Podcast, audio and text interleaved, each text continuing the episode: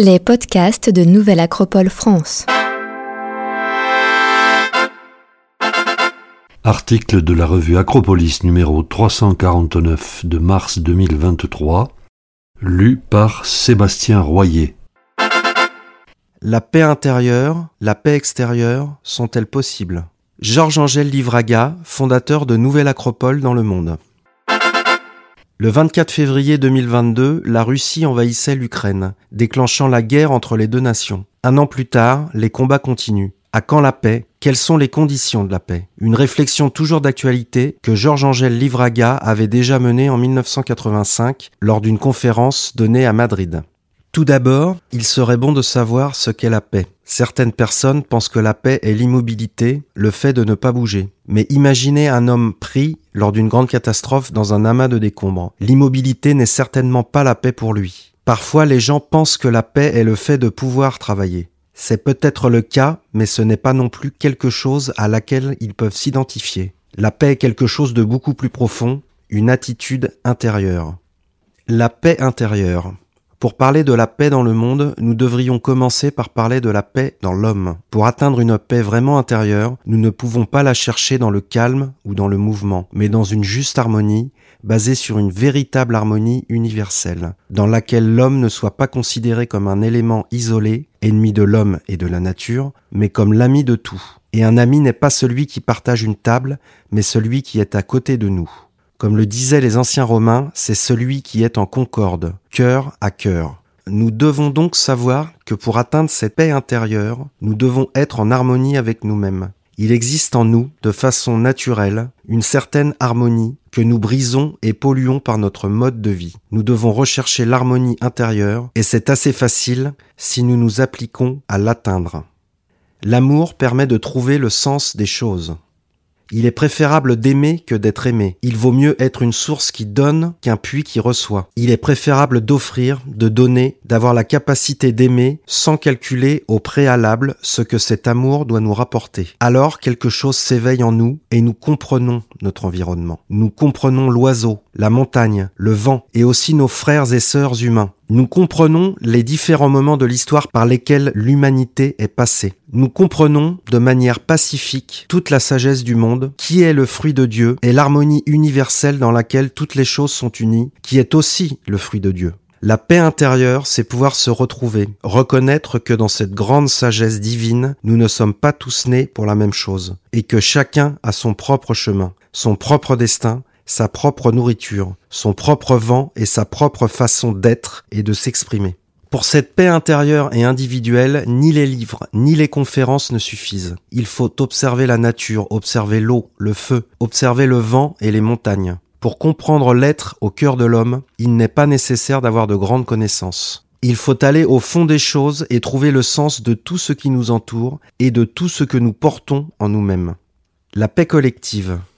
Est-il également possible d'obtenir une paix collective, une paix universelle? C'est encore plus difficile. Obtenir une paix universelle implique que tous les peuples du monde soient pacifiques. Si tous les hommes du monde ne sont pas pacifiques, ou du moins ceux qui sont au pouvoir, le monde ne sera pas pacifique non plus. Il ne suffit pas de faire de grands discours sur les avantages de la paix. Comme à tant d'autres peuples du monde, on nous a transmis de nombreuses théories et de nombreux projets. Mais en fin de compte, notre pouvoir d'achat ne cesse de diminuer et l'insécurité publique augmente progressivement. Les difficultés entre les personnes elles-mêmes sont plus grandes et les menaces qui planent sur nous sont plus effrayantes. Il ne s'agit plus d'un couteau en silex ou d'une hache en bronze, ni d'une épée, ni même d'un fusil. On parle maintenant de guerres de type galactique, de rayons laser qui tuent au lieu de guérir, d'étranges satellites espions qui tentent de déstabiliser tout ce qui est construit dans le monde, de gaz toxiques, de défoliants qui arracheraient les feuilles des arbres et plongeraient le monde dans une sorte d'hiver perpétuel. Ces menaces, bien sûr, ne peuvent nous conduire à la paix. Le travail politique, collectif et social doit commencer chaque jour par un travail pédagogique. Nous ne pouvons pas rêver d'utopie. Nous ne pouvons pas croire qu'à cause de ce que nous disons, le monde deviendra pacifique. Nous pensons que la paix extérieure, la paix collective, passe nécessairement par la paix intérieure. Tant qu'il y aura des gens égoïstes qui s'accrochent aux biens matériels, il y aura de l'exploitation dans le monde. Tant qu'il y aura des gens qui haïront les autres simplement parce que leurs yeux sont d'une autre couleur, ou parce qu'ils ne leur sont pas sympathiques, il y aura du racisme dans le monde.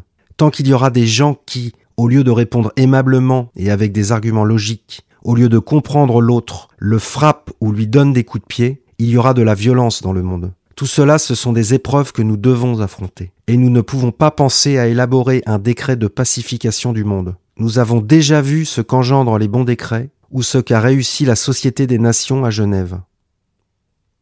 Recréer un monde différent. Nous devons créer un nouveau monde, recréer un monde différent. Cette recréation d'un monde différent, d'un monde nouveau, dépend de chacun d'entre nous. D'où notre valorisation de l'individu. Non pas de l'individu égoïste, de l'individu qui ne vit que pour lui-même, mais de l'individu qui peut se réaliser dans la coexistence avec les autres, qui peut tendre les bras, non seulement comme une bénédiction, mais aussi fraternellement, de sorte qu'il ne se limite pas à partager son manteau avec un autre, mais, si nécessaire, le lui donne entièrement. Peut-être avons-nous encore besoin de revisiter le précepte Aime ton prochain comme toi-même. Peut-être devrions-nous aimer notre prochain plus que nous nous aimons nous-mêmes, parce qu'il y a sans doute des personnes qui ont besoin de plus d'amour que nous. Parce que certains d'entre nous sont forts ou jeunes, ou ont un pouvoir social ou économique, mais beaucoup d'entre nous n'en ont pas. Et il y a ceux qui n'ont rien d'autre qu'une main tendue qui demande, et avec eux, nous devrions avoir plus d'amour que nous en avons pour nous-mêmes. L'amour, l'arme la plus puissante. Peut-être que cette arme est plus forte que toutes les autres. Peut-être qu'aucun missile ne peut changer le monde. Et si un sourire ou une attitude différente pouvait le changer Nous devons essayer de sortir de l'asile de fous. Nous devons essayer de revenir simplement à une attitude de bon sens et humaine. Il ne suffit pas de lire, même si cela peut être bon. Nous avons aussi besoin d'une attitude personnelle, d'un contact humain, d'un peu d'amour entre nos mains et d'une attitude naturelle envers les autres, envers la nature.